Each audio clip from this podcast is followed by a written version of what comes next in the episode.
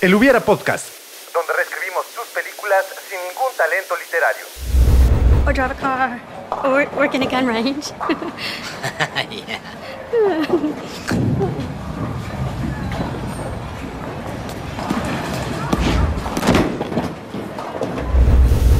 Comenzamos.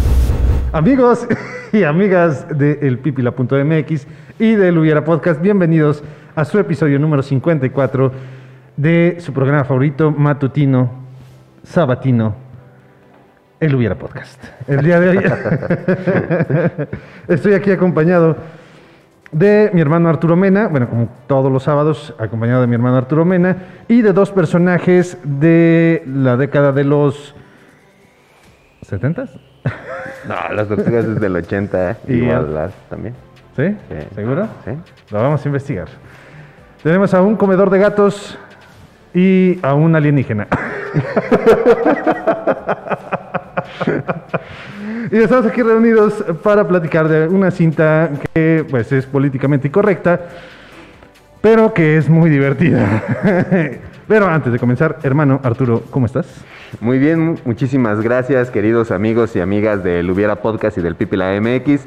Bienvenidos este fin de semana a su programa eh, matutino de los sábados, como bien lo mencionabas. En esta ocasión vamos a hablar de justamente una película que es un pasado sombrío de aquella empresa del malévolo ratoncito. Que no podríamos decir que ya dejó de ser malévolo, solamente que ya piensa un poquito más lo que hace. Antes de comenzar el programa del día de hoy, quiero felicitar a la persona que se lleva, que lleva a cabo las redes sociales de eh, el Hubiera Podcast, o sea, sé tú, porque el día de ayer se conmemoraron ah, 11 y 21, 33, 133 años del nacimiento de uno de los personajes cinematográficos. Ese sonido que escuchan es producción que siempre nos dice a nosotros que guardemos silencio. y ahora él es el que está arrastrando cosas aquí. Un cadáver que... The corpse. Exactamente. está intentando hacer un Frankenstein ahí, un monstruo de Frankenstein. Pero bueno. Eh, 133 años del nacimiento de una de las figuras más importantes y representativas del- de la industria cinematográfica, no solo porque haya desempeñado un muy buen trabajo en dirección, sino que además generó una imagen que, aunque a lo mejor nadie ha visto ninguna de sus películas, lo identifica, ya sea como un genocida alemán o como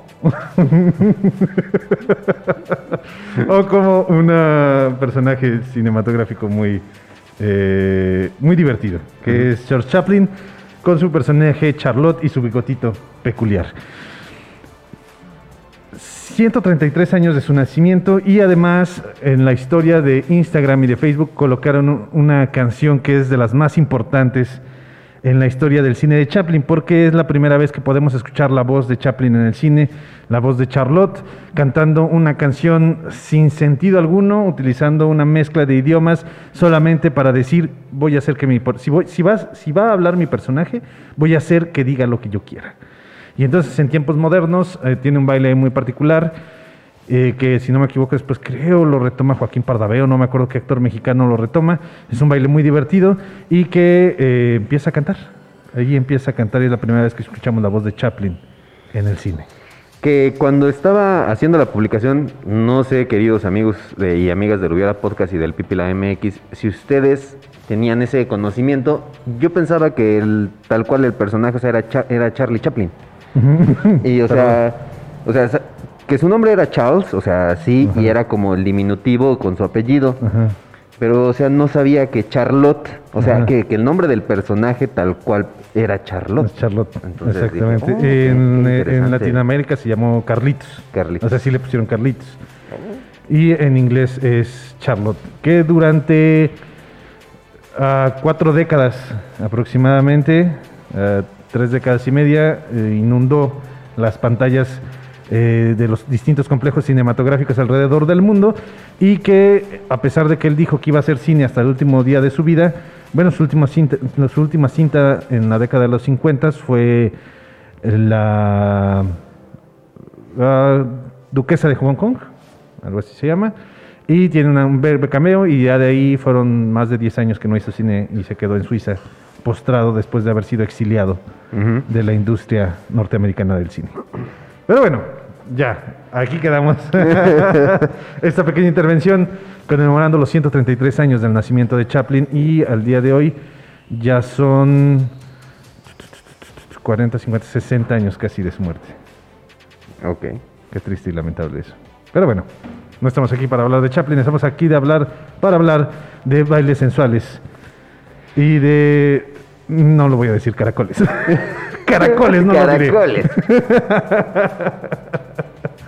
Sí, vamos a hablar de Gigolo por accidente. Deuce Bigelow, Gigolo, eh, no me acuerdo qué. Eh, Male Gigolo. Male Gigolo. Male, male Gigolo.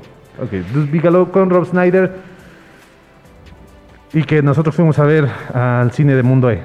Eh, sí, me acuerdo. allá en, en la Ciudad de México. Eh, pu- pues creo que apenas tenía poquitos años de haberse este, hecho este centro comercial de Mundo E. Fue la este, primera vez que nosotros fuimos a ese fue- centro comercial. Centro Exactamente. Eh, que por ejemplo fue una tarea ardua el tratar de, de localizar esta película ya que no la encontramos en ninguna plataforma digital. Ok, va- vale destacar que fue una tarea auda ahora que la estábamos buscando.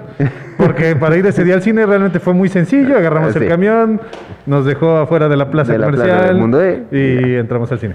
Sí, o Ok. sea, esa vez fue muy sencillo. que para, bueno, para verla, eh, para prepararnos para este programa, Ajá. sí fue algo complicado verla. Al parecer, Encontrarla. encontrarla, este, si no lo sabían, esta película fue producida por eh, la productora de Adam Sandler, Happy Gilmore, que viene siendo su primer largometraje que produce, y está en colaboración con Touchstone Pictures, que es la subsidiaria de Walt Disney, que se dedica a hacer películas con otro tema que no son este Princesas y Eh, animaciones y... Exactamente.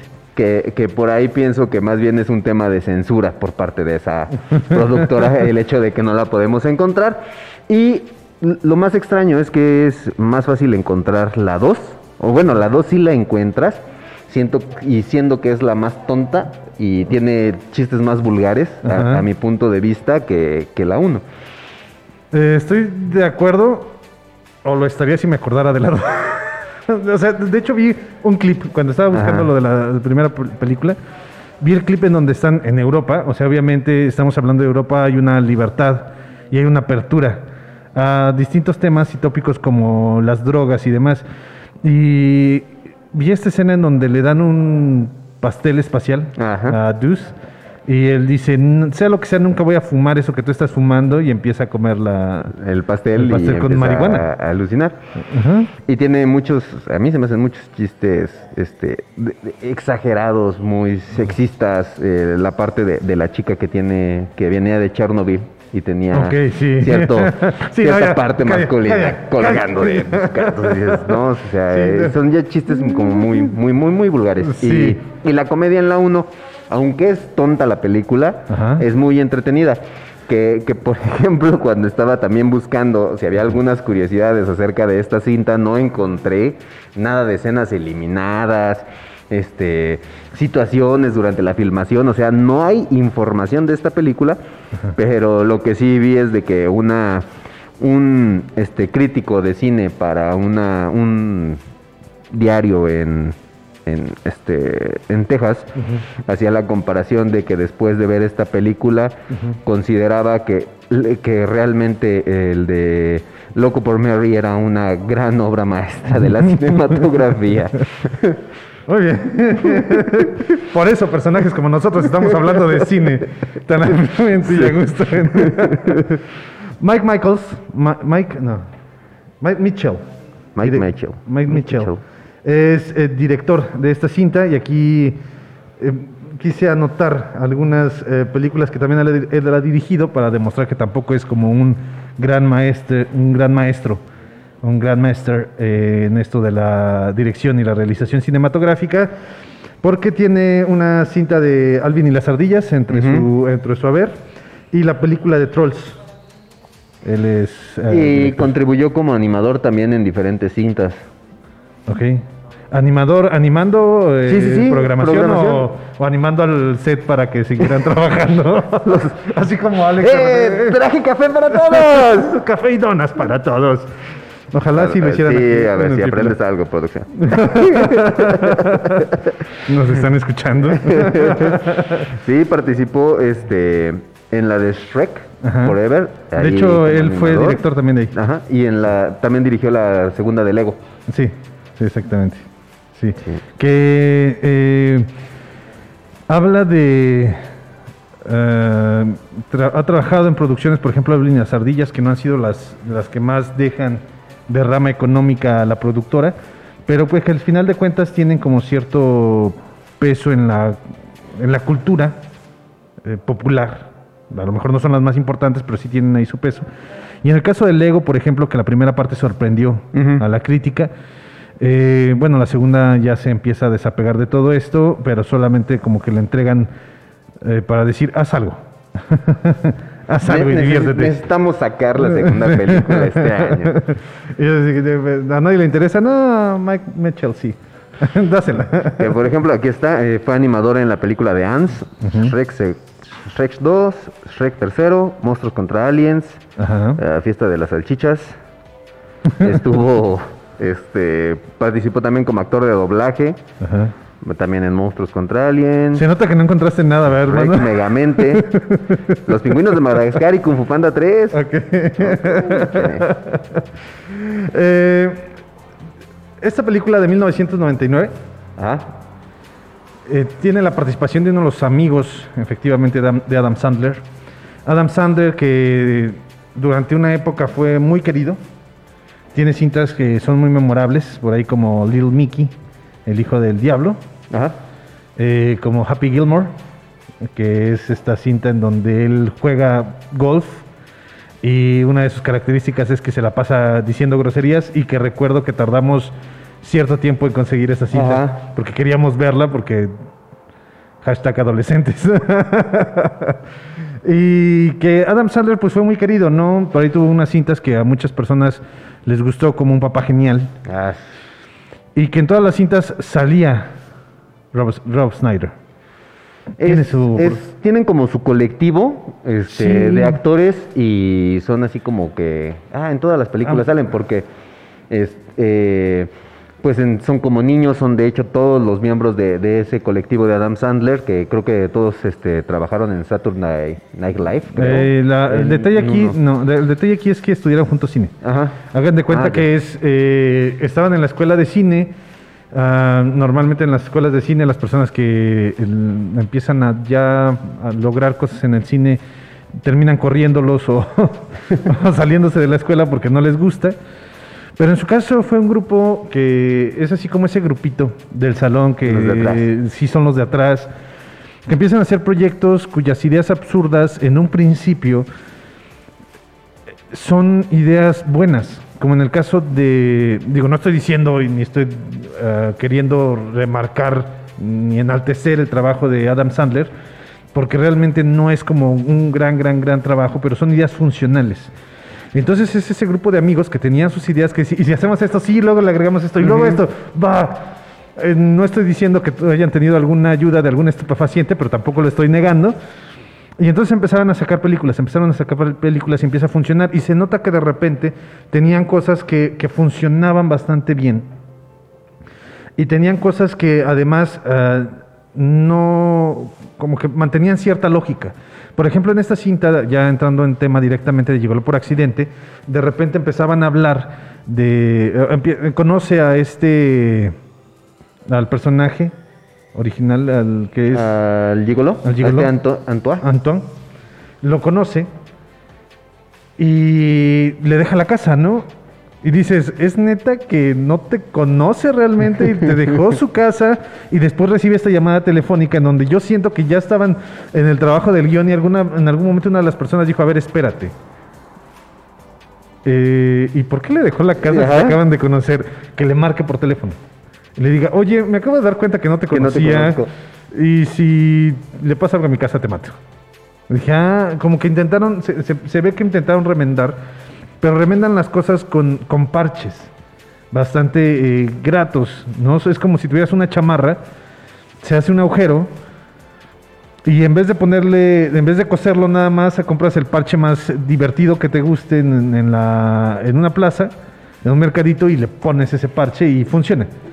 Eh, y tiene gags muy interesantes que siento que intentaron por ahí, eh, que los plantearon y que, que me imagino en la junta creativa a todos en un, en un cuarto con alcohol y algunas sustancias, Mucho humo. mucho humo porque se quemó algo y jugando con pelotitas y demás y que de repente alguien dijo, ¿y qué les parece si pone el pez en una licuadora? Sí, y vamos a poner a una amiga que sea recién ciega y no acepta que es ciega. Y entonces, sí, y al final hacemos que haga unas margaritas y que mate al pez. Y después me imagino, sí, y ya lo arreglamos todo, sí, queda, todo arreglado. ¿Y si se rompe la pecera al final? Entonces se me hace como, como un grupo de amigos que empiezan a resolver ideas y empiezan a plantear una película. La diferencia es que pues eso ya no funciona hoy en día. Intentan hacerlo y también hay que aceptar que las personas vamos evolucionando y vamos madurando y hay que aceptar precisamente este camino. Como en esta película que sacó Adam Sandler hace dos años, de Diamantes, no me acuerdo qué, eh, donde ya es un, él interpreta a un actor un poco más serio. Bueno, es un papel más serio, aunque No sigue teniendo toques. eh, está solamente en está en Netflix, es exclusiva de Netflix. Y tiene que aceptar uno que, pues conforme va evolucionando o va creciendo, ya no puedes hacer exactamente lo mismo. Tienes que adaptarte, tienes que ajustar. Lo mismo le está ocurriendo a Tim Burton, por ejemplo, que no acepta que ya tiene que empezar a hacer algo más y no tiene que volver a utilizar los mismos recursos porque él como persona ya no es la misma, ya no es la misma persona, redundantemente hablando, ya no es el mismo. Entonces tienes que ajustarte, tienes que adaptar. Ya no funciona lo mismo que antes como que lo que funciona ahora. Lo mismo le llega a pasar, aunque a Derbez le sigue pegando, pues tiene que aceptar que, su, que, tiene que evolucionar un poquito. Un, un buen ejemplo de esto sería Jim Carrey, quien a raíz de todos estos procesos mentales que tuvo, de las depresiones que tuvo, de estas reflexiones que, en los que tuvo oportunidad, no oportunidad, sino los que estuvo inmerso desafortunadamente, pues le dieron como este nivel de conciencia en donde dijo, ya no quiero hacer lo que yo hacía antes. Y entonces también él, él evoluciona como actor. Entonces creo es algo que le pasa a Adam Sandler y a Rob Snyder, que deben de avanzar y no quedarse. Pero bueno, creo que ya nos fuimos de más en este tema, hermano. te, y lo te que... apasionaste, te apasionaste con esta charla. Este, Y creo en de que- qué, qué está mal en Happy Gilmore Production. Este,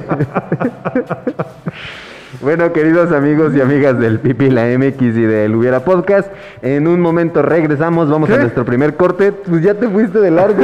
¿En qué O sea, hasta ese punto llegaste. Producción, producción no ha dicho nada, está sentado y consumiendo algún producto para escribir una película. ¿no? Producción, producción, o sea, ta- tan te habías, habías estado tanto en la zona, llegaste tanto tiempo en la zona que no te diste cuenta Sí, que eso. consumiste todo el tiempo del primer bloque del programa. No, tampoco. tampoco. Ahora Resulta que 20 minutos estaba. No, es que tienen que evolucionar. Uno como persona crece y es más consciente conforme pasa el tiempo. Si los Pokémon lo hacen, ellos por qué no. Sí, si los Pokémon, si los Digimones también di, digievolucionan. ok, amigos, ahorita en un momento No, regresamos todavía no acabo. y vamos Está a bien. intentar hacer el primer hubiera de Gigoló por accidente. Ok, está bien, ahorita regresamos. En un momento regresamos. Hey, Doc, we better back up. We don't have enough road to get up to 88. Roads? Where we're going, we don't need roads. Just take those old records off the shelf. What? Say what again? Say what again? I dare you. I double dare you. Uh, say what one more goddamn time. Wax on, right hand. Wax off, left hand. Wax on, off. Do you really think you have a chance against us, Mr. Cowboy? Continuamos.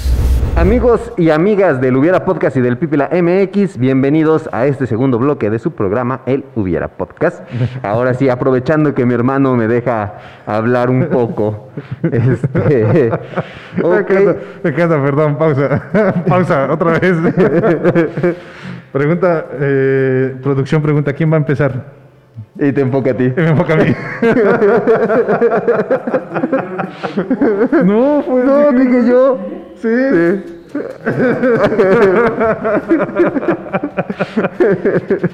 yo no tengo la capacidad de empezar ya ahora, después de que hablé tanto tiempo. Ok. Tienes 20 minutos, hermano. Adelante. Ok, empezar el monólogo. ¿No les ha pasado que cuando llegan, que cuando llegan a grabar su podcast, Su hermano. y producción confabulan en su contra, Y todas las cámaras se enfocan a Arturo. No lo saben, pero así empezamos el programa. pero realmente fue como una ilusión para hacerme creer que yo iba a ser el estelar en este programa y no desviaron la atención. gracias, producción. Gracias. Ah, está chingada. ¿En qué momento? Muchísimas gracias. Este, bueno, nada más un datito de esta película. eh, su producción constó de aproximadamente 17 millones y recaudó casi 100. ¡Qué interesante! si no me vas a enfocar a mí. ¡Oh, qué dato tan interesante! Ok, pues bueno, para, para comenzar, vamos a... A mí, por ejemplo, cuando yo estaba viendo esta película, eh, como lo mencioné, me está distrayendo. Tengo un pequeño problema. Espero producción haya enfocado eso que está aquí. ¡Oh, sí, te escucho! ¿Sabes qué, ¿saben qué es lo mejor? Lo mejor es que realmente no se nota que estoy moviendo los labios. Ajá. Entonces, oh, sí, eh, háblame más. Resulta muy interesante.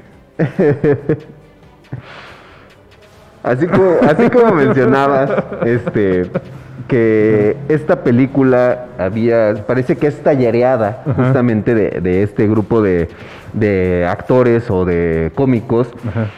A mí en, en algún punto me, me- la, la idea de que Rob Snyder fuera un este el, el limpiador de piscinas que se queda desempleado, que tiene que recurrir a esto de, de ser gigoló para poder pagar este, los daños que había hecho en la casa del, este, del, del gigoló original. A mí se me ocurría que este mejor hubiera sido él el detective y que tratara de infiltrarse en el medio para descubrir a Antoine. Muy bien. Ah, una de las cosas que me desconectaron un poco, una de las cosas que me desconectaron un poco fue que el, no lo grabó, sí lo sacó producción, muy bien. Eh, fue el hecho, no, no está mal, pero el hecho de que este, el- este tipo, sujeto, el El detective. eh, terminara haciendo las cosas porque sospechaba de que su esposa estaba con, eh, con Antoine. Yo dije, híjole, como que no me gustaba tanto. Y si, lo- si mantenemos esta línea de que es la esposa, también me desconectaría un poquito. No, yo, yo en este caso no lo haría como, como referencia que fuera la esposa de Rob, Sí. la que, la que fuera este la, la clienta de Antoine, sino que más bien él quisiera descubrir alguna Sí. red Sí, de, de- de trabajadores este y se hiciera pasar primero por el, el que le va el que limpia el tanque. Este Antoine se tiene que ir él dice pues bueno ya estoy aquí puedo aprovechar para empezar a investigar empieza a hacer esto de la parte igual lo mismo, el ejercicio rompe y entonces nuestro detective tiene que en- adentrar en el mundo para este tratar de pagar su deuda porque su sueldo como detective no le alcanza. ¿De dónde estás hablando? ¿De Iztapalapa? ok, lo entiendo, sí. Sí, quita- quitemos ese elemento de la esposa. Quítame esto también de aquí. Ponme a la tortuga. Muy bien. Ento- entonces, les estaba. Es que ya veo que tú no le das voz a la tortuga, entonces necesito también que interactúe. Eh, sí, necesitamos quitar por completo esa, ese elemento de la, de la pareja. Muy bien. Una vez removido esto, seguimos con la línea del humor. Ok, vámonos con una línea risible y que ocurre esa situación. Me gustaría que fuera un personaje, así como, por ejemplo, como, como ocurre en como si fuera la primera vez, que es eh, un personaje que trabaja en el parque acuático y que y me acuerdo mucho de esa escena en donde se despide de esta chica, una de las chicas con las que está y se sale corriendo y brinca y cae encima de una moto acuática Ah, que y le dice sigue sigue manejando después nos arreglamos porque no, Sí. o sea, no tiene ni idea porque se hace pasar por un eh, Agente secreto. agente secreto. Pero que aquí sea un limpiador de peces que está tan comprometido con su trabajo, así como cuando se infiltran en la mafia, que todo su pasado queda borrado y durante años trabajan de algo Ajá. para que eh, la mafia no logre tener un registro de que así sea. Que durante muchos años él fingió ser un limpiador de, pez- de De peceras, peceras. solo para hacer creer a la red de gigolos o de hombrezuelos, que así les llaman, eh, a esta red de que él siempre ha sido un limpiador de peceras y que ahora tiene la oportunidad de desenvolverse en este mundo a raíz de el- lo que ocurre. Pero me gustaría que si vamos a desenmarañar toda una red de hombrezuelos, pues tendríamos que tener más personajes que se dediquen a esto. Y entonces, imagínate, seguimos con la misma línea en donde Rob Snyder lo que hace realmente a lo largo de toda la cinta es demostrar que no como mujeres, sino como personas, porque eso lo demuestra también nuestro personaje del detective masculino, que al ser escuchados, pues nuestra vida puede cambiar. O sea, lo que necesitamos más es, no es una cuestión sexual co- como, como tal, sino lo que necesitamos es, es el, eh, el escucha, el- la atención. Realmente eh, me acuerdo también mucho de, la, de esta serie de Esposas Desesperadas, en donde el jardinero le regala la flor más bonita del jardín ¿A y- Gabriel? a Gabriel y su esposo le regala un coche nuevo. Y se queda Gabriel, es que yo prefiero la flor. O sea, es un- más grande el detalle de la flor, ¿no? Entonces, que, en todo, que salgan todos los amigos de, este- de, de- De Adam Sandler. todo, bueno, todo el equipo que son. Eh, imagínate Andy Mus ¿cómo se llama? ¿Cómo se llama este? El, el que termina todo lesionado en... Ajá. Ajá. Este, que salga él y que sea como el más, el más atractivo. E- Era lo, que, era lo que estaba pensando justamente, el de que también tuviéramos una red de, de hombrezuelos Ajá. que fueran, mm, que tuvieran esta capacidad, no tanto, o sea, son feos, pero su éxito no se basa en, en, en satisfacer de manera sexual a las mujeres, sino más bien de escucharlas y de hacerlas reír. Y Y, que, que- les dan les dan citas así como que memorables, Ya, ¿no? Fíjate que ya, yo, yo tenía pensado que no, que realmente fueran atractivos para las mujeres. Y que entonces llega Rob Snyder como detective a este mundo y los enseña a hacer las cosas, pero no. Que sea a través de ese proceso en donde se da, que, que incluso Antoine sea Adam Sandler. Que no Ok. sea este personaje atractivo y sensual y demás. No, que sea Adam Sandler. Y entonces lo está siguiendo. Llega a su departamento, pasa lo que pasa, pero cuando empieza a inmiscuirse a este mundo, se da cuenta que, que el personaje este, que sería el... ¿Cómo le dice? La, que es la dama de los hombrezuelos, algo así se, se Ah, bautiza. madame, La el- madame. el madame de los- El madame de los, de los de los hombrezuelos. hombrezuelos. Eh, llega y le dice, no, a ver, espérate, aquí no estamos por una cuestión sexual. Aquí tú estás para darle los mejores momentos a las mujeres. Y cuidado si te enamoras, porque cuando te enamores de alguien, te despedimos de aquí para que te vayas con ese alguien. Y ya que sea como que más, este, eh, no sé, ya siento que fue muy romántico. Vamos a dejar que hable la tortuga ninja en estos momentos. Ah, Sí, ya voy a hablar yo. Que, que, por ejemplo también eh, en este escenario, como bien lo mencionábamos, se me ocurre que, que al final de que Adam Sandler, eh, que diga, este Rob Snyder fue un detective que quería desenmarañar, digamos, este, esta, esta red, eh, a final de cuentas se empieza a adentrar, empieza a ver que no son malos, que realmente es otro tipo de, de prostitución, se podría decir. O sea, sí les pagan por sus servicios, pero más es una terapia psicológica. no, Entonces, espérate, espérate, espérate, espérate. Que sea una red de psicólogos. a final de A cuentas. final de cuentas, que en realidad son psicólogos preparados que y nada más lo único que quieren es disfrazar el, eh, el disfrazar el trabajo de la psicología haciéndose pasar por gigolos. Pero en realidad son psicólogos. Está bien. Pero psicólogos prácticos, ¿no? O sea, no, no es el Como, psicólogo que como, se como sienta- el artista del método. Ándale, en lugar, Que en le lugar de que se meterse en sienten el personaje. en lugar de sentarse en, en el, en el lugar de la oficina, en el consultorio, Utilizan esposas, traje de látex, es de látigos. hermano, me preocupa el psicólogo con el que vas. Necesitamos Ah, hablar de eso. ¿Es ese tipo de terapia? terapia de choque. No sé qué choques, pero Sí, cuando te ponen unos electrodos. seguimos, los- seguimos, seguimos.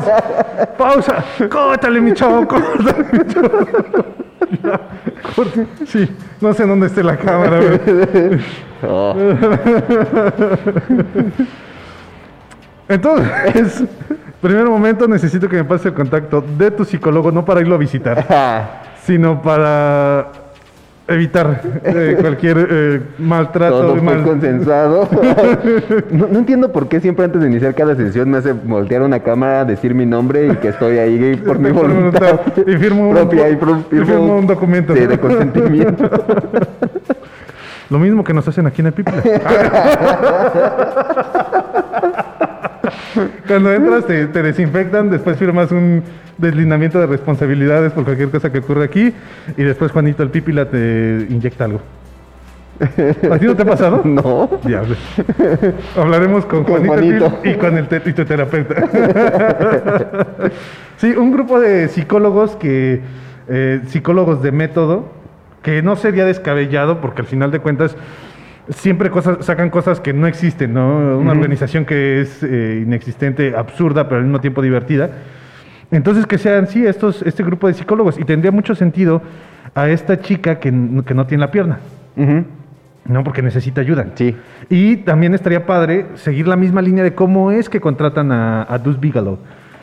Que sus amigas lo contratan y, y que así que sea de los primeros trabajos que tienen, ¿no? De, de- no, pues es que ella no quiere, eh, ella no es feliz y vamos a hacerle algo para que sea feliz y por eso te estamos contratando a ti.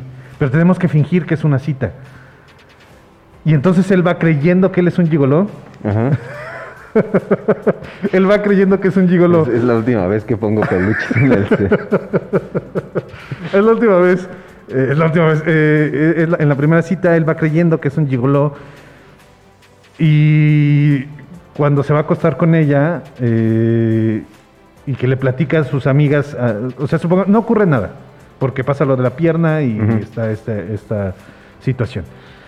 Y entonces sus amigas le hablan a la organización, a la red, y le dicen, a ver qué pasó aquí, estuvo a punto de acostarse con ella, nosotros no pagamos por eso. Y entonces que también tenga problemas por esa situación, que es nosotros no estamos pagando por sexo, estamos Ujú. pagando por una terapia práctica en donde ella pueda eh, superar esta situación que no quiere superar. Sí, que se la hace sentirse que no es atractiva hacia los ojos de, de alguien. de alguien. Y que al mismo tiempo eh, la chica, eh, la que la recién ciega, que sea otra, no sea la amiga de, sino que sea otra paciente de este grupo. Y eh, por más que trabajan, ella no logra tener ningún tipo de avance al punto de que al final del- de la película termina haciendo una margarita picante. Eh, que salió en más de mil dólares la margarita. Sí, sí, sí. Aunque estafaron, 800, Antoine. Ah, sí. Costaba 800, pero lo 800, estafaron por mil dólares. por mil dólares. Exactamente. Que ahora, como tú lo mencionas, esta parte de la organización secreta de psicólogos, a, Ajá. a mí me había planteado otro. Espera, espera. OSP. Ah, OSP, Organización Secreta de Psicólogos. Ya, pues, pues seguir. no, hombre, hoy, ando- No, no, hoy andamos con todo, ¿eh? Este. Así como lo mencionas de la red de psicólogos, Ajá. a mí se me ocurría otro escenario en donde fueran este tipo de, de agentes secretos, como eh, est- esta agencia secreta de, como en el caso de los absurdos de Stripperella, por ejemplo, una superheroína que hizo Pamela Anderson o se basaron en el cuerpo de Pamela Anderson, que era un stripper de, eh, de noche, pero también se, se disfrazaba como una superheroína. Ajá. Entonces se me ocurría eh, algún tipo de, de agencia secreta que, que sus agentes trabajan o tratan de infiltrarse a través de, de esto como gigolos a diferentes esferas, Ajá. este, pero realmente están investigando algún, este, no sé, eh, como para eh, partes del gobierno, como infiltrarlos pues a, par- a partir de esta manera.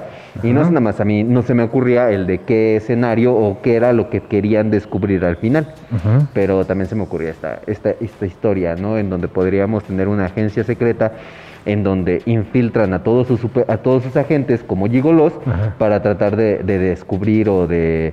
eh, De encontrar, de al- encontrar algo. dentro del bajo mundo. Ajá. Sí, tampoco se me ocurre. Siguiente hubiera. que, que pudieran, que pudieran tratar de encontrar. Ah, alguna sustancia ahí eh, que estuviera alterando las. Mira, aquí lo, lo- lo necesario de este escenario es que eh, tenemos que mantenernos de- dentro del absurdo. Y entonces tenemos que encontrar algo, no sé, tráfico de delfines. Por eso una persona que está inmiscuida y regresamos y le hablamos a Ace Ventura y tenemos un crossover ahí impresionante. No, ahori- ahorita se me ocurría a lo mejor una farmacéutica. Ellos están investigando a lo mejor un sustituto del Viagra o de alguna pastilla y aparecen cadáveres de hombres muertos. Cadáveres de hombres muertos, me encanta. me encanta tu lógica. aparecen cadáveres de Si hombres. quieres, si quieres ya dejo, dejo el peluche por si te está distrayendo mucho, hermano. Encontramos cadáveres y este y esta organización dice, "No, pues es que mueren mueren con una cara no así como de satisfacción y con este cierto cierta parte de su cuerpo este Sí.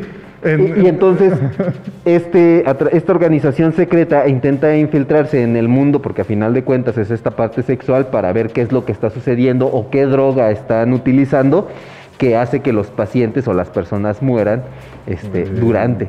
Durante el acto. Ajá. Muy bien. Estoy intentando eh, pensar cómo puede... eh, es que imagínate un Jack the Ripper, pero hacia los hombres. Ok. Y entonces empiezan a... Los, los más vulnerables, pues son los gigalos. ¿No? Eh, y entonces empiezan a hacer esta investigación. Me imagino que no sea con una cara de satisfacción, sino que queden incluso eh, que les explote eh, no, le- vientre, la cabeza, algo. Ah. O- o el- sí, Sí, sí, no. ya, algo más no. Pero entonces se sacan de onda, o sea, ¿por qué? Ujú. ¿Por qué? ¿Por qué está pasando eso? Porque, mira, estamos hablando de los noventas, ¿ok? no, no, no, no estaría descabellado verlo en una película. Pero sí, explota alguna parte del cuerpo de la persona. Y entonces es eh, donde empieza como la investigación extraña, ¿no? Esta explosión o esta eh, desaparición o esta situación sí puede como sacar de onda a la gente, o sea, ¿qué es lo que les está pasando? Porque parece que le están disparando, parece que les ponen algún tipo de, de dina- de- no de dinamita, de explosivo. Y entonces quieren eliman- eliminar a los, a los gigolos. Entonces el problema no, sí precisamente no son los gigolos, el problema es que están muriendo y alguien los está matando. Estás planteando el escenario de la 2. Es cierto. Pero descubren en esta ocasión que es una, una farmacéutica que está produciendo esta pastilla que no tiene control y bombea sangre de más y es donde termina, eh, terminan mutilados. Sí. Ya no hablo, pues. Me distraen los peluches. ¿Verdad? que, que, por ejemplo, a mí en, en este escenario se me ocurre que tal vez tendríamos a un personaje, po- po- podríamos hacerlo no tan cómico. A lo mejor este, en este punto podemos quitar a, a Rob Snyder y meter a un... a- Sylvester sea- Stallone. no, alguien que sea este, más atractivo, digamos, a lo mejor un Tom Cruise o un, o un Brad Pitt en una faceta un poco cómica, pero que sea él nuestro este, gigoló. Gigolo. Aquí yo estoy Nuestro gigoló imaginando. agente secreto. Aquí yo estoy imaginando a un Brad Pitt estilo quémese después de leerse. O estilo. No, es muy, muy exagerado el de 12 monos. Pero en el caso de quémese después de leerse de los hermanos Cohen, es una cinta en donde Brad Pitt interpreta a alguien un tanto torpe, pero al mismo tiempo divertido si logras entender el humor de la cinta. Pero antes de proceder en este, a este escenario, es momento de que nos vayamos a nuestro segundo corte comercial y por lo tanto le voy a pedir a Alf que mande el corte. En un momento, regresamos, amiguitos. Muy bien, muchas gracias, Alf. muchas gracias, Alf. No, hermano Arturo.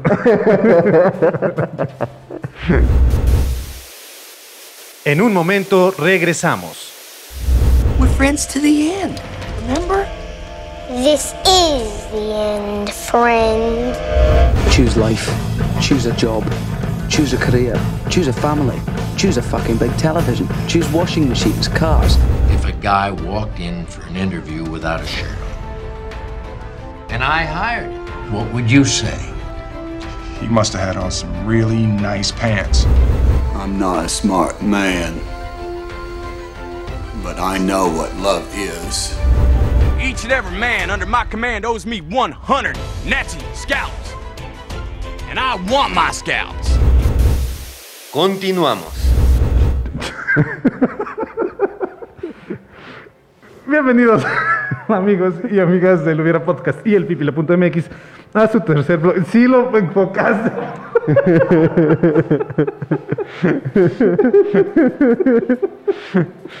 Creo que tienes problemas.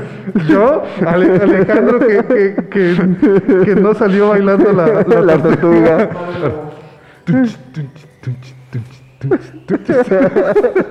Es que el día de hoy estamos hablando de uno de los bailes más sensuales de Rob Snyder y uno de los momentos más incómodos para sus genitales. Estamos hablando, bienvenidos al tercer bloque de El Hubiera Podcast, su programa favorito de los sábados a las 9 de la madrugada. El día de hoy me despertaron a las 5 de la mañana, no voy a reclamarle absolutamente a nadie, pero Liz, Rumi, si me estás escuchando estás viendo este programa, sí, me despertaron a las 5 de la mañana. es que fue una fiesta y ya llegaron. Y como me dormí temprano, realmente no es reclamo, solo abrieron la puerta y en ese momento me desperté. Y desde entonces estoy despierto. Por eso estoy yo creo que tan alegre. Bienvenidos al tercer bloque, en donde hicimos un recast para la película Llegó por accidente. No es un recast prometedor y de- después que va a terminar siendo decepcionante como lo ocurrió en WandaVision con este actor eh, que interpretó a Quicksilver en Ah, ya, ya, X-Men ya. y que lo meten a WandaVision y todos creíamos que "Oh, ya es la fusión de todos los universos y terminó siendo un personaje con un nombre realmente risible. Un chiste que nunca me imaginé ver en Disney, pero que apareció. Que por cierto, tengo que hacer. Ah, bueno, hicimos un recast porque vamos a contratar a Brad Pitt o a Tom Cruise en Gigolo por accidente. Pero quiero hacerles una atenta invitación. Tardé muchísimo tiempo en engancharme. Tardé eh, un capítulo, pero los capítulos aquí son de una hora. Falcon and the Winter Soldier. Eh, está más o menos. Más o menos. Sí, yo, yo realmente el primer capítulo, a pesar de que empieza con mucha acción, se me hizo ah, pan con lo mismo, ¿no? Tiene chistes un poco más inteligentes de lo normal, no tan efectivos, porque no son simples, pero funcionan ahí un poquito más o menos. Y el Capitán América me gustó. No El- físicamente. Mm, Sí, no, no es Chris No, Evans. no, no es Chris Evans, pero es un Capitán América que notas que, que no es bueno. Desde un principio sabes que no. Que no, que, quiere no va a llevar, no va a llegar a nada bueno. Sí. Y esa escena del cuarto episodio, si es el Sí, cuarto donde final del cuarto termina, dices, oh, no manches. Sí. Qué loco. Sí, no, es, y es, es- Corrompido totalmente. eh, tiene fallas eh, y agujeros ahí argumentales que ah, te desconectan un poquito. Pero tiene cosas, eh, una propuesta interesante cuando van por este eh, Simo. Simo, eh, to- toda esa- ah, tiene cosas muy buenas. Y este último capítulo que viene esta próxima semana no sabes para dónde va a ir porque eh, no sé si se haya sido el plan, pero empieza a perderse por completo la, la historia, porque no sabes si van contra los super, eh, estos superhumanos o van contra eh, Capitán América. O hay tantas líneas argumentales ahorita que dices, les queda una hora, ¿qué van a hacer? Pero está interesante. Me gustó, me gustó, terminó siendo muy buena. Y este proceso de que no habíamos tenido en las películas del crecimiento el- del arco emocional de, de Falcon de Sam. Se me hace muy bueno esta reflexión que tiene donde sabes por qué, en un principio dices, neta, dejó el, el- el escudo, después escudo. lo entiendes, después entiendes que el escudo realmente, bueno, eso ya lo sabías, el escudo no es del gobierno de Estados Unidos y lo manejan como símbolo del gobierno de Estados Unidos y después Sam empieza a trabajar y, empieza, y es buena, es bueno, ya, no, ya, otra vez monopolicé el programa por cinco minutos. Hola, hermano. Decíamos el recast. el recast, sí. ¿Ibas a comentar algo de No, nuestro recast? no, no, nada, nada, nada más tenemos a Brad Pitt bailando sensualmente. que ahora, este, que lo recuerdo, eh, una anécdota, no sé si te acuerdas que en alguna ocasión con Gerson, Ajá. este, tú y yo, hacíamos, este... No quiero hablar de eso. Sí, eso no se habla aquí, hermano. ¿Por qué, ¿Por qué llegamos a ese punto? No me acuerdo. ¿Qué- qué- No sé cómo terminamos día- bailando en el baño. bailando en el baño haciendo que, que éramos strippers. No, no recuerdo por qué empezó y cómo llegamos a Nos ese van a punto. cancelar. Sí, no sé cómo terminamos eso- haciendo eso, pero sí. sí, pero sí fue- Sí, fue divertido, incómodo ahora que lo mencionas, pero divertido. Ahora que me recuerda que llego a ese recuerdo que había bloqueado en mi mente. Sí, eh, Vietnam se acaba de ma- manifestar, así como aquellos aldeanos de la isla de la isla Calavera. La isla Calavera. El siguiente hubiera. Solo es incómodo si nosotros permitimos que sea incómodo. Ahora que, por ejemplo, en este escenario más serio, en donde podríamos poner a un a otro actor también, se, se- se me podía haber ocurrido. Vamos, vamos a cambiarlo completamente, que ya no sea la película este, humorística.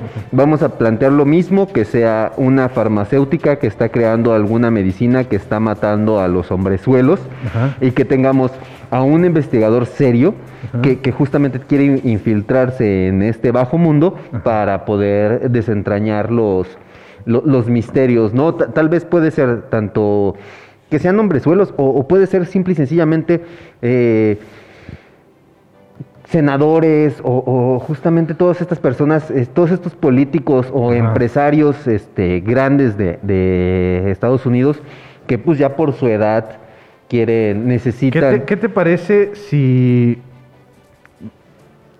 eh, lo pasamos a personas... Ya, ya- ya lo quitaste de, de que sean eh, hombrezuelos. Ajá. Bien, ahora son gobernadores, son empresarios. Desafortunadamente, eh, muchos eh, de estos empresarios y de este mundo de- donde se tiene mucho dinero suelen acudir a estos lugares en donde hay bailarinas exóticas. Normalmente y tristemente eh, son un son personas vulnerables, ¿no? Suelen ser como gente en donde la historia nos ha demostrado que de repente los policías no le prestan tanta atención cuando hay una cuando hay desaparición. una desaparición de estos grupos vulnerables. Exactamente. Pero no son ellas a las que les pasan las cosas, sino son a los a las personas que así son asiduas a estos lugares. Entonces, los, los que empiezan a tener como más este, este problema, pues son las, lo- los, los empresarios, los gobernadores, los senadores ya de, de edad avanzada. Y entonces tienen como esta, eh, este patrón, pero que no logran entender. Y curiosamente el medicamento que pueden llegar a consumir, ya sea una evolución del Viagra, pero de todas maneras lo detectarían porque sería un patrón que tendrían todos, o un- una droga que no identifican, o es más, ni siquiera aparece en los registros.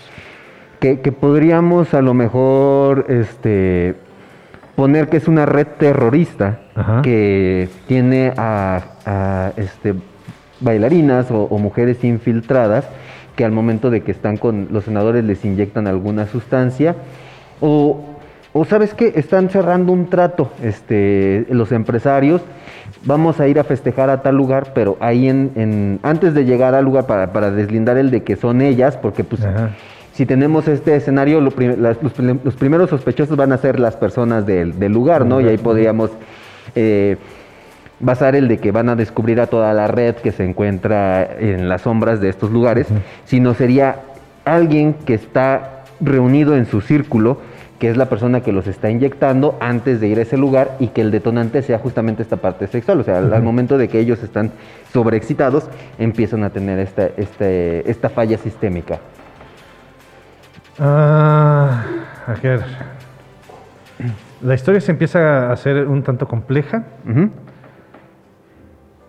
Eh, me gustaría que planteáramos la motivación del grupo terrorista.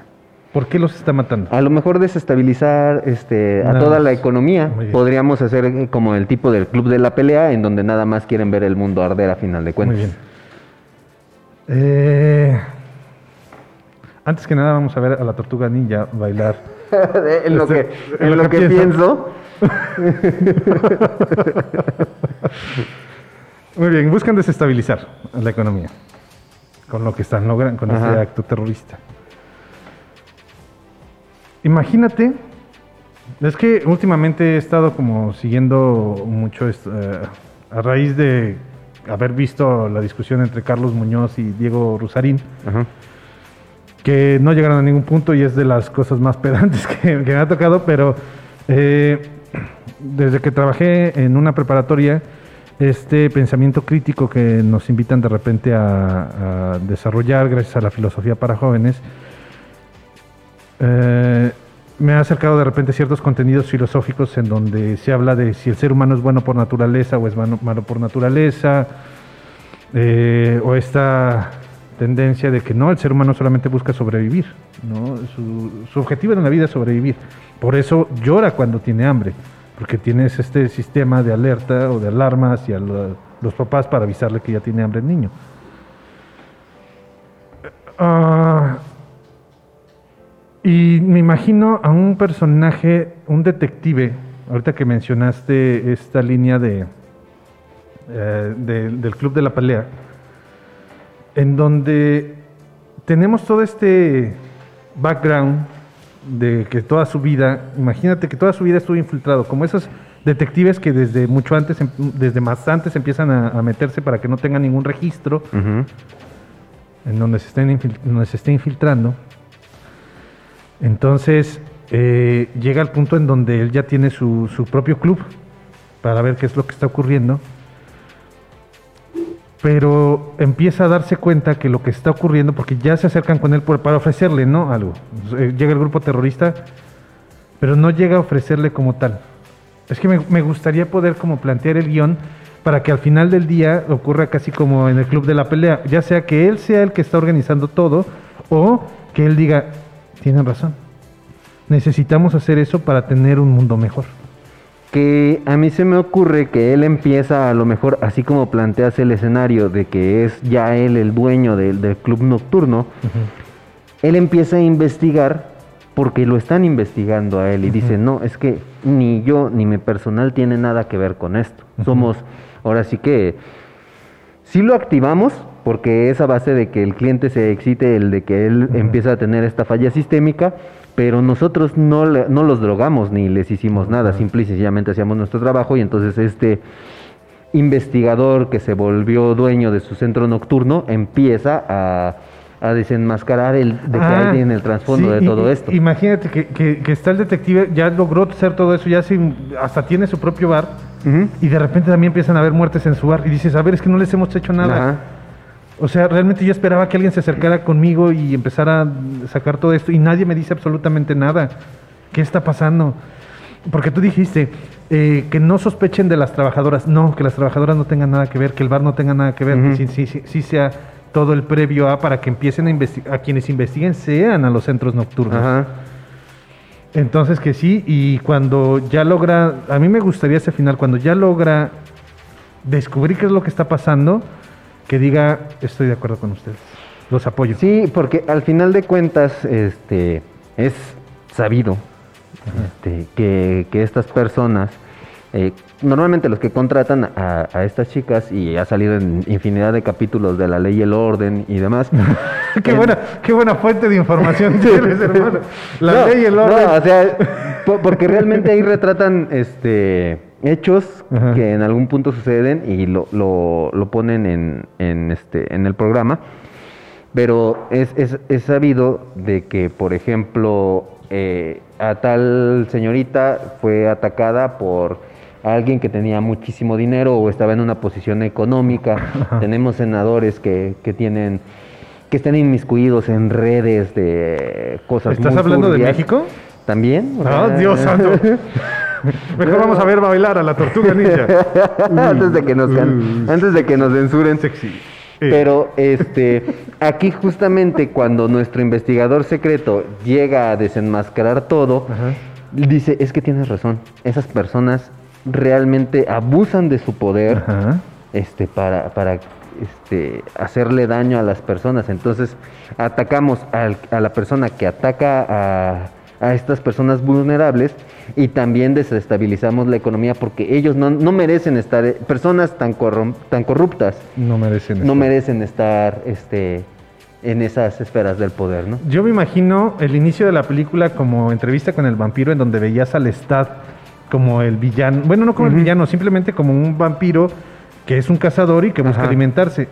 Y la segunda parte de la película, la segunda mitad, que sea como Lestat, el vampiro, en donde te cuentan que todas las todas las personas que vio como que, que vio este personaje, este nuevo vampiro, Ajá, que vio cómo Lestat se comía a unas personas, después se dio cuenta que no eran personas del todo buenas ajá. que tenían cierta eh, maldad dentro de ellos, ¿no? Y de hecho te narra a cada una de las personas que se come en entrevista con el vampiro qué es lo que hacían, ¿Qué es lo que tenían? qué es lo que tenían y por qué se las comió el Estado. Ujú. Entonces me imagino algo así, ¿no? En donde está matando senadores, están eh, acabando con, con la economía, están desestabilizando el gobierno.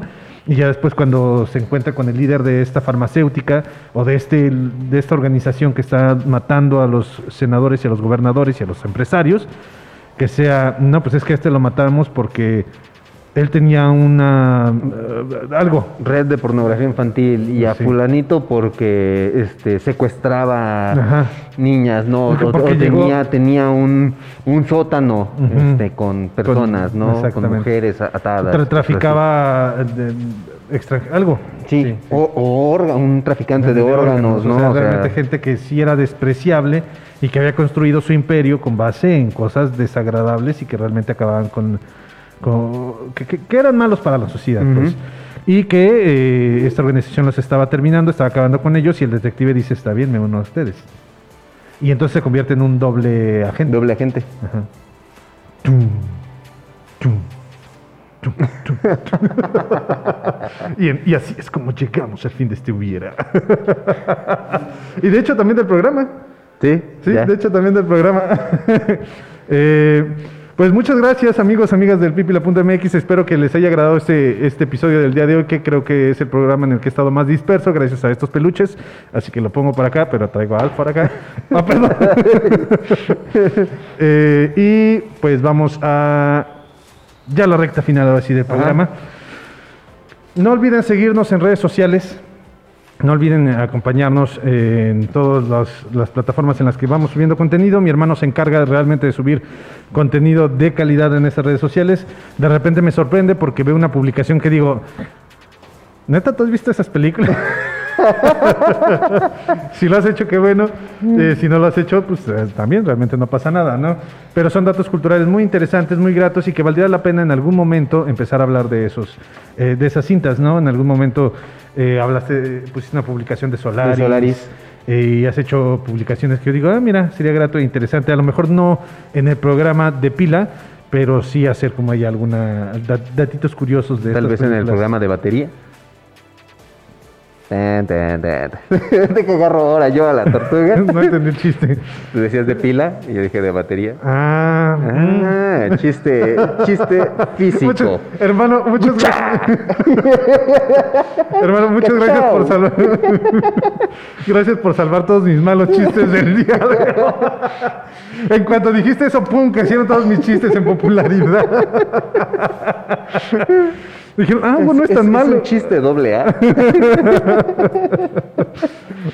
Bueno, bueno, Es todo por el día de hoy, amigo. Es la voz de Broso. Como una voz de Broso. Sí, eh, eh, no imagínate. Ahora vamos a hacer la voz de un alcohólico. Está bien. Y ahora vamos a hacer la voz de. Sí, lo hacemos, la voz de. Ahora de la tortuga ninja. Sí, vamos a hacer la voz de la tortuga ninja. ¿No tienes más voces? Claro que sí, cada uno es diferente. Como- Me- acordé de la mirada Magnum de Zulander. Ah, sí, sí, sí, sí. Todas son diferentes.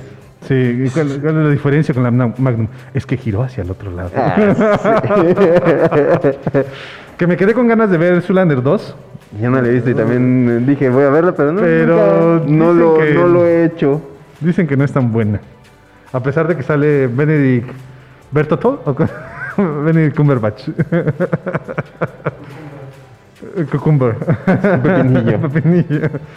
Ya, ya, ya estamos en. Sí, ya estamos, no sé ni qué estamos diciendo, estamos Ok, divagando. bueno, amigos y amigas del Hubiera Podcast y del pipila.mx, pues muchísimas gracias por habernos acompañado en el episodio del día de hoy. Como bien lo comenta mi hermano, ahí los esperamos por nuestras redes sociales. Se pausó un- un- unas semanas el que saliera el siguiente episodio del Palacio Rosa. Este tuve por ahí un pequeño bloqueo creativo, pero no se preocupen. eh, yo creo que la próxima semana continuamos, Ajá. continuamos con, con estas, estas historias inspiradas en el, este, en el mundo de Coraline Jones y el, Jones. y el hubiera que habíamos planteado. Ajá. Este, pues de mi parte no me queda más que decirles que coman frutas y verduras. Por mi parte, eh, esta parte del bloqueo creativo, si quieres te ayuda, hermano, eh, hay herramientas muy útiles para romper este bloqueo creativo. Pero, las es otro- incluyen mezcal, cerveza, No, no, ayahuasca no, y otras cosas, entonces. No, no, esas cosas en lo personal a mí me bloquean más. Pero bueno, eh, recuerden, amigos del pipila.mx y el Hubiera Podcast, el cine es la oportunidad que tiene la fantasía de ser realidad y la realidad de ser fantasía. Nos estamos viendo y nos estamos escuchando en el episodio número 55 del Hubiera Podcast. Nos vemos. Ahora estamos con la tortuga haciendo una katana. Y con Alf volando.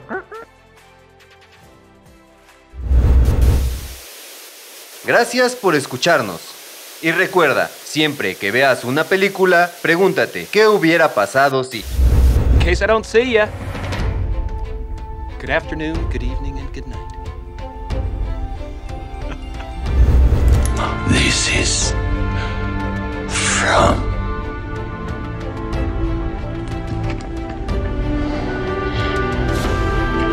Matilda. Gentlemen, it has been a privilege playing with you tonight. Hasta la próxima. Esto es una producción del pipila.mx.